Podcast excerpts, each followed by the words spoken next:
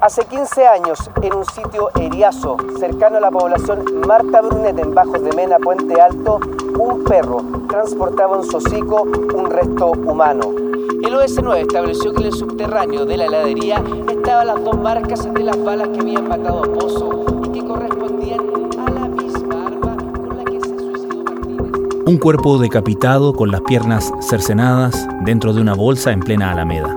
Un cadáver amarrado de manos envuelto en una frazada al costado de la autopista Los Libertadores. El torso y partes del cráneo de una mujer en Lirquén. Tres cuerpos al costado de la Ruta 68 en Curacaví. Una cabeza humana dentro de una bolsa de feria en Maipú. Es una lista macabra de hallazgos en las últimas semanas que llegaron a ganarse un lugar en los titulares de la prensa. Es también una pieza más en la construcción de una percepción ineludible que se replica en conversaciones cotidianas en todo el país. Que Chile se ha transformado en un país más peligroso, más violento, que el crecimiento del crimen organizado y la acción de bandas que exhiben métodos descarnados parece fuera de control, que el problema se fue de las manos, que somos o pronto seremos como aquellos países cuya violencia cotidiana mirábamos a una cómoda distancia, y en el trasfondo la idea y el temor de que sencillamente nos acostumbremos a vivir así. Porque si hace algunos años el hallazgo de un pie humano en Puente Alto dio inicio a un caso policial que paralizó al país y le dio una ingrata fama póstuma a la víctima, hoy nuestra capacidad de asombro parece exigir bastante más para despertar. Y hoy ya informarnos de una persona fallecida, de una persona descuartizada, de una persona que fue arrojada cerca de una autopista, son hechos que llaman de alguna manera la atención, pero como que la gente no lo está tomando o no está causando tanta conmoción como uno debiera pensar que estos hechos debieran producir. Cristian Toledo, fiscal jefe de delitos violentos de la Fiscalía Metropolitana Sur, ha visto cómo la actividad criminal ha evolucionado, si se puede usar esa palabra. Hoy comparte su diagnóstico, su experiencia como persecutor y su visión sobre qué se necesita para luchar contra este fenómeno.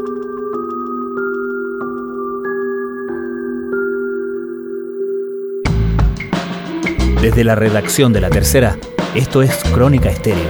Cada historia tiene un sonido. Soy Francisco Aravena. Es miércoles 31 de mayo. En el inicio de la reforma procesal en Santiago del año 2005 a la fecha, hemos visto una evolución constante en la forma de la comisión de los delitos delitos violentos en general. O sea, todo delito también ha ido evolucionando, tanto los robos, eh, las estafas, todas esas cosas van evolucionando. También, en este caso, los homicidios han ido evolucionando con el transcurso del tiempo en, en relación tanto a la forma de comisión como también a los medios utilizados para cometer los delitos y también los vínculos entre víctimas y victimarios. Cuando partimos, lo que veíamos principalmente eran eh, homicidios que eran o se producían en contexto de situaciones cotidianas, digamos, de vínculos entre las personas que participaban de este hecho, entre víctima y victimario. ¿A qué me refiero? Las típicas discusiones que se podían producir en algún tipo de festividad o fiesta que se celebraba, consumo de alcohol, lo que llevaba a el recuerdo de algún tipo de rencilla y eso provocaba que se produjera un homicidio peleas por algún tipo de temas familiares o personales que también se podían producir. Y en los casos en que había algún tipo de delitos más violentos en la forma de comisión con utilización de armas de fuego, habían también cierta relación eh, que existía entre víctima y victimario por algún tipo de discusión previa, o también lo que veíamos era la utilización también de armas de fabricación artesanal las típicas armas artesanales que vimos al principio, estas tubos soldados que tenían una aguja percutora, se disparaban los cartuchos de escopeta, que eran, digamos, las armas que tenían más fácil de acceso. Las otras armas convencionales eran de mayor dificultad. Y estas peleas también se dan algún tipo de grupo, bandillas que existían dentro de las mismas poblaciones, pero era, no digamos que fácil, pero sí había una vinculación más directa entre víctima y victimario, lo que permitía lograr con mayor eh, porcentaje la persona que había cometido delito. Lo que se ha visto entonces con el tiempo es pasar ya no de tanto la utilización de armas blancas ni elementos contundentes, sino que predominan en la utilización de armas de fuego y en relación a, las armas de fuego hemos visto también una evolución, ya casi no existen estas armas hechizas antiguas a las que me refería, sino que son armas convencionales y las armas de fogueo que han sido adaptadas para ser utilizadas como armas de fuego. Y armas que provienen también del extranjero y armas que han sido adaptadas para no disparar tiro tiro, sino que se convierten en armas automáticas, lo que conlleva a que las víctimas eh, de estos hechos no reciban un disparo, que también era lo frecuente antes, sino que reciben una cantidad mayor de, disparos, 5, 10, hasta 20 o 40 impactos de bala en un cuerpo. Aparece un vehículo, vehículo color plateado o gris. Se bajan tres sujetos, quienes, cada uno con arma en mano, empiezan a disparar en contra de este grupo. Lamentablemente, una de estas personas queda muy mal herido, muere acá en el lugar, mientras que otras cuatro son trasladadas hasta el centro asistencial más cercano, ¿cuál es? El Hospital de la Florida. Dos de ellos murieron en horas de la noche debido a la gravedad de sus lesiones, un tercero se mantiene en riesgo vital y un cuarto se mantiene internado también herido a bala. Personal de la Brigada Homicidio Metropolitana están recogiendo la evidencia balística, como se dice, la cantidad de disparos que hay. Se habla por lo menos 30 disparos percutados en contra de este grupo de amigos, una situación que sigue en desarrollo en donde falta esclarecer qué habría ¿Y cuándo se produce ese cambio?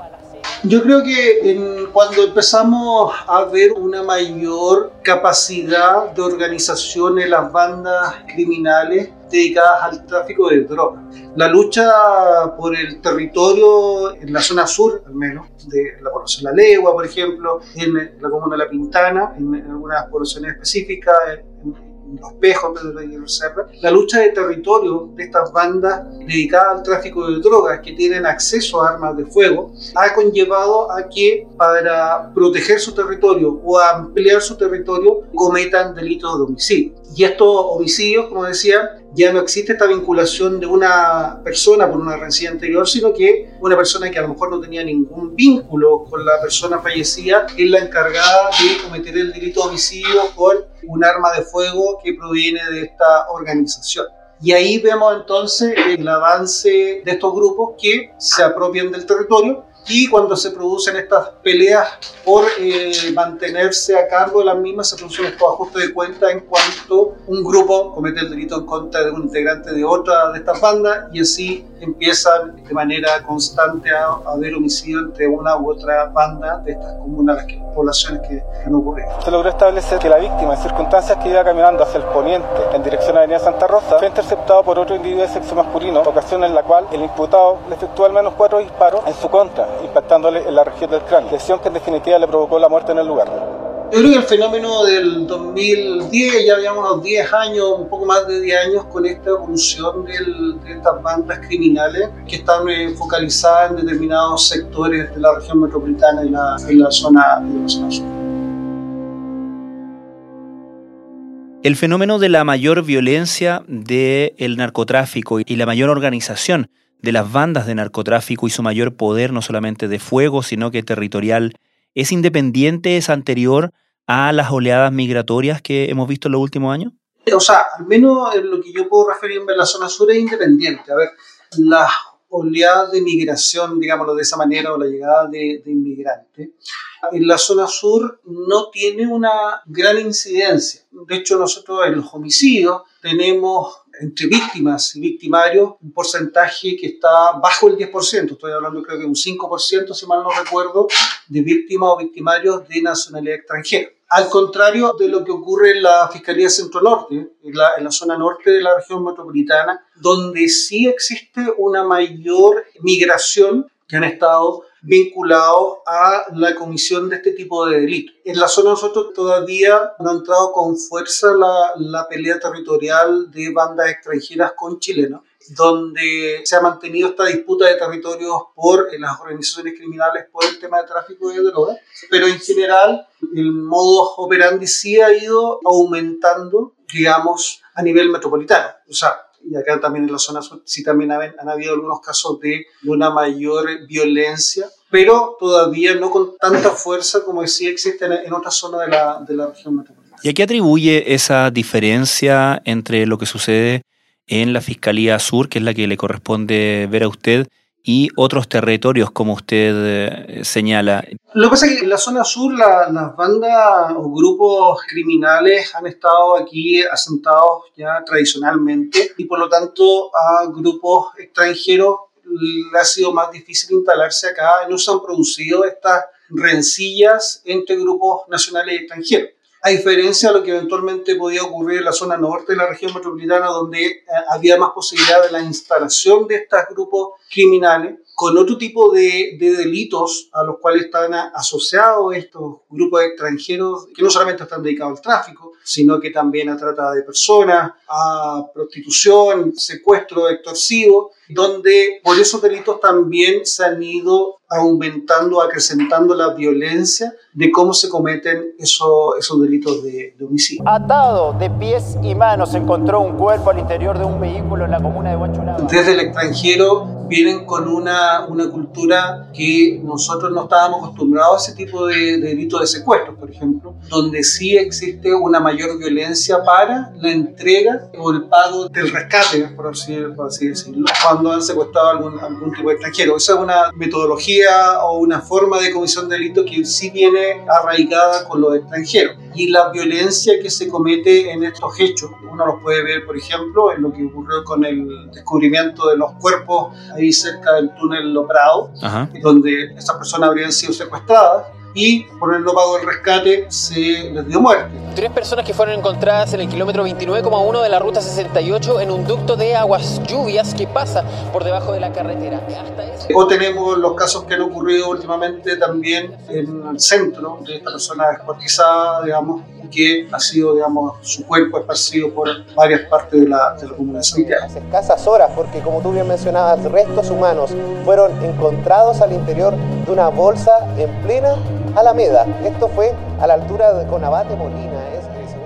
Claro, eso justamente llama la atención no solamente por encontrarse, digamos, con este tipo de noticias que antes eh, parecían muy, muy excepcionales y de hecho parecían paralizar la atención de un país. Y uno se pregunta en ese sentido si es que como sociedad estamos perdiendo la capacidad de asombro ante estas expresiones de violencia. ¿Qué opina usted? Yo creo que de a poco vamos perdiendo un poco la noción o la gravedad de estos hechos. Y, lo planteo de una, de experiencia sumamente personal. Cuando partí aquí en la reforma en Santiago y me tocaba ver delito de homicidio los fines de semana, hechos que no llamaban la atención a los medios de comunicación y uno comentaba de repente su trabajo con, personas que no tenían que ver con este círculo, digamos, del Ministerio Público y no, no sabían de esta realidad. Y hoy por hoy esto ya está tomando una mayor eh, connotación, una mayor gravedad, es uno de los elementos de las noticias más relevantes y que causa mayor inseguridad a nivel nacional. Y hechos que ya lamentablemente no están, no están llamando tanto la atención o no están sorprendiendo, el hecho de encontrar un cuerpo, por ejemplo, descuartizado, es una un hecho que es noticia, pero a lo mejor no es tanto. Si uno rememora el caso de Hans Pozo, Hans Pozo fue una noticia a nivel nacional, de un hecho grave que no era común, y ocurrió eso en el año 2006, 2007 aproximadamente, y llenaba los noticiarios, pero los otros hechos no, no causaban tanta, tanta conmoción. Y hoy ya informarnos de una persona fallecida, de una persona descuartizada, de una persona que fue arrojada cerca de una autopista, son hechos que llaman de alguna manera la atención, pero como que la gente no lo está tomando o no está causando tanta conmoción como uno debiera pensar que estos hechos debieran producir.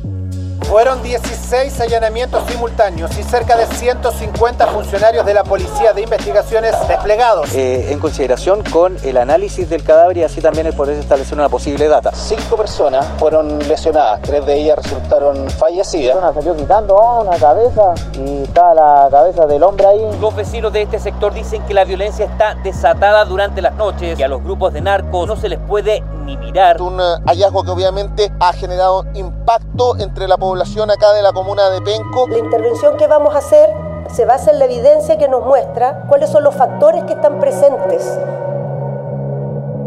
Estás escuchando Crónica Estéreo, el podcast diario de la tercera. Hoy, Cristian Toledo, fiscal jefe de delitos violentos de la Fiscalía Metropolitana Sur, entrega su visión sobre el panorama del crimen organizado y la violencia hoy.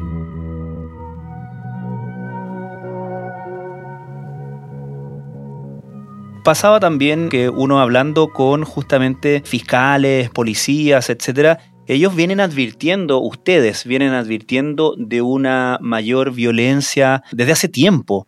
Y da la impresión de que solo desde hace poco tiempo parecen estar tomándole el peso desde instancias mayores. ¿Cuál es su opinión al respecto?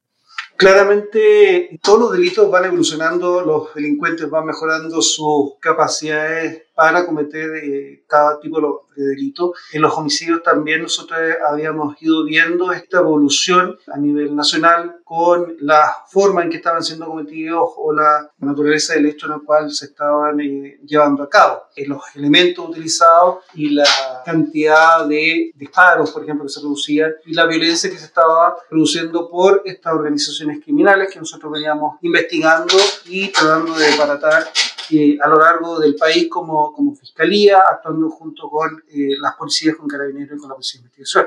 Y era un, un hecho que veíamos que dentro de las posibilidades con la inmigración, que la inmigración es un derecho humano, las posibilidades que todas las personas puedan obtener o llegar a un lugar donde puedan obtener mejores condiciones, pero también eso trae algunas actividades que vienen asociadas a la cultura de cada uno de los países, la forma de comisión de delitos, la forma de actuar de, de ellos que también son trasladadas junto con la parte buena de la, de la inmigración cuando estos hechos ya se empiezan a trasladar a comunas de eh, mayor población, de mayor eh, situación económica o que tienen eh, los centros políticos de gobierno, por ejemplo, en la misma comuna de Santiago o en las regiones también, hechos donde en general no había tanto tipo de homicidio o con esta violencia, llaman la atención a las autoridades y ojalá actuar de manera ahora oportuna para tratar de disminuir este fenómeno. Muchos pensaron que era una balacera más, pero hoy es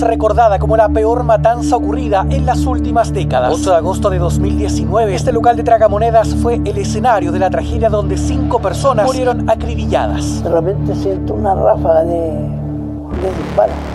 En ese sentido, fiscal, ¿me podría comentar su propia experiencia justamente a cargo de algunas de estas diligencias, a cargo de este tipo de investigaciones, el trabajo para ustedes, las condiciones de trabajo para ustedes, se han complejizado también a medida que ha aumentado la violencia de los delitos que deben enfrentar? Obviamente se han complejizado bastante. Como le decía, muchas veces cuando hablamos de homicidio entre familiares, vecinos, conocidos, era más fácil obtener la participación y cooperación de las víctimas de los testigos, de los familiares, de personas que hubiesen visto eh, la forma y circunstancia. Hoy, como los homicidios, o gran parte de ellos, son cometidos por bandas criminales, por organizaciones dedicadas al tráfico de droga, a la trata de personas, tráfico de armas o extorsiones, las familiares y los testigos son más reticentes a participar de las investigaciones. Es sumamente difícil obtener información de ellos por motivos que uno entiende, pero que dificultan la investigación. Uno entiende que es una persona así viviendo en un sector vulnerable, donde esa banda de traficantes o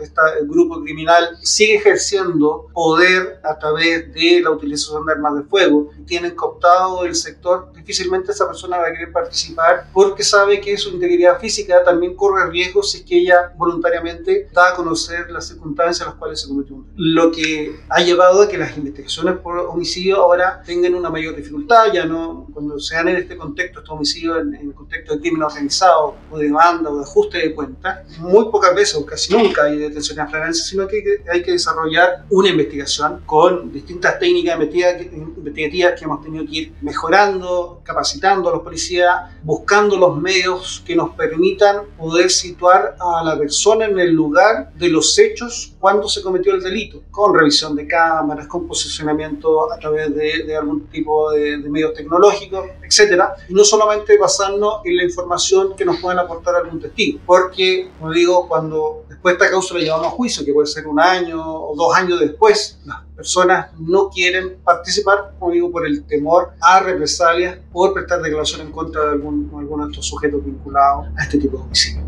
Me gustaría que nos contara un poco cómo se llega, después de harto trabajo, me imagino, a ubicar estos dos cuerpos que estaban además enterrados a una profundidad importante, con características particulares, y que tiene que ver con el contexto, yo lo decía, de esta célula local los gallegos. Fiscal, para terminar, ayer el fiscal nacional se refirió a una diligencia en Concepción que permitió desbaratar una célula del tren de Aragua, esta banda criminal venezolana, en Concepción, eh, lo que da cuenta, como el propio fiscal nacional apuntó, de que las actividades de este grupo organizado se han extendido mucho más allá de sus actividades iniciales en el norte de Chile y había otros casos que también situaban actividades de ellos en Santiago. Con este o con otros grupos conocidos internacionales, ¿cuál es la situación en su fiscalía, en su área? Cuando empezamos a ver el fenómeno de estas agrupaciones extranjeras, las primeras noticias las empezamos a ver en el norte del país por el lugar donde llegaba la inmigración.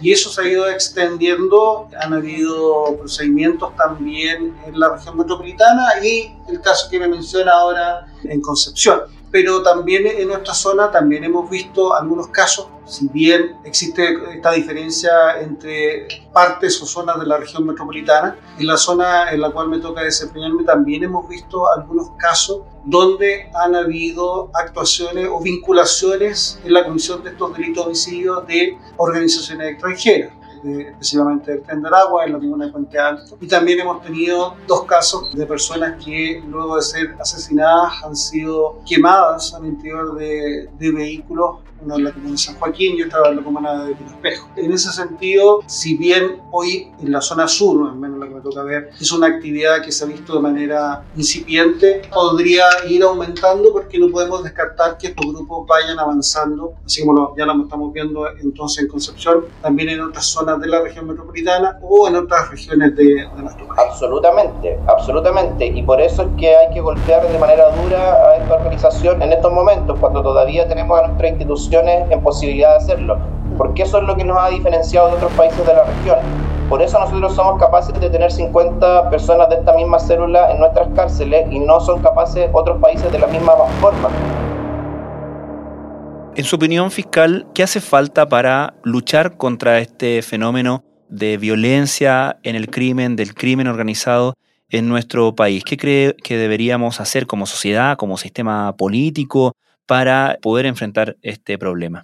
A ver, hablo, hablo como fiscal, una mayor coordinación interna dentro de la misma fiscalía, pero nuestro actuar no tiene que estar separado del funcionamiento de coordinaciones con otros organismos estatales. Hablemos del Ministerio de Interior, hablemos de policías y de otras instituciones que pudieran estar vinculadas a la persecución penal y a las políticas de persecución penal. Y aquí, obviamente, debemos dotar a la, a la, Fiscalía de mayores recursos y medios para poder hacer frente a esta nueva criminalidad. Nosotros como Fiscalía Sur tenemos una política de, de un actuar coordinado en cuanto a la Fiscalía de alta complejidad de la Fiscalía Regional Metropolitana Sur, que ve delitos de crimen organizado, tráfico de drogas, trabaja de manera activa y coordinadamente con la Fiscalía en la que trabajo yo, que es delitos violentos, donde en estos casos que tienen como origen eh, algún tipo de ajuste de cuentas o bandas criminales, tener una mayor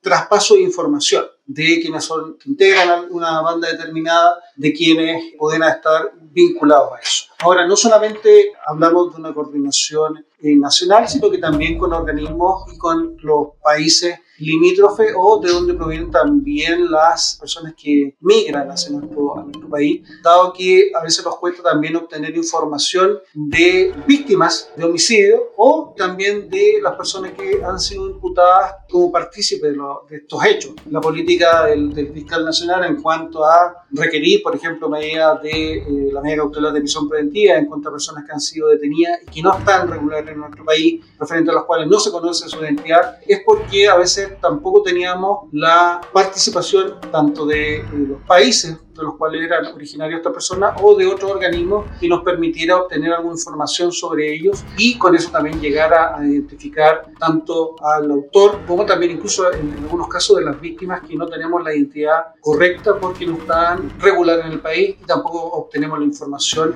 desde el país de origen. En ese sentido, obviamente, lo que necesitamos es una mayor coordinación y también de dotar de mayores recursos tanto a la Fiscalía de personal como de medios tecnológicos y en eso con un apoyo también de de la, de la policía especializada y de los laboratorios de, esta, de estas policías. En ese sentido también es necesario dotar a las policías de mayores recursos para eso. Para eso. Fiscal Cristian Toledo, muchísimas gracias por esta conversación con Crónica Estéreo. Muchas gracias. Bien,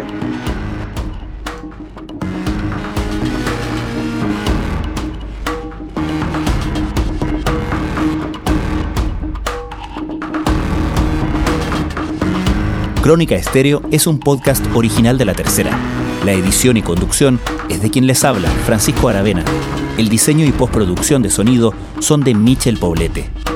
Nuestro tema principal es Say Again de Citadel. Escucha todos nuestros episodios en Spotify o en tu plataforma favorita de podcast y en latercera.com. Nos encontramos mañana en una nueva entrega de Crónica Estéreo. Cada historia tiene un sonido. El podcast diario de la tercera.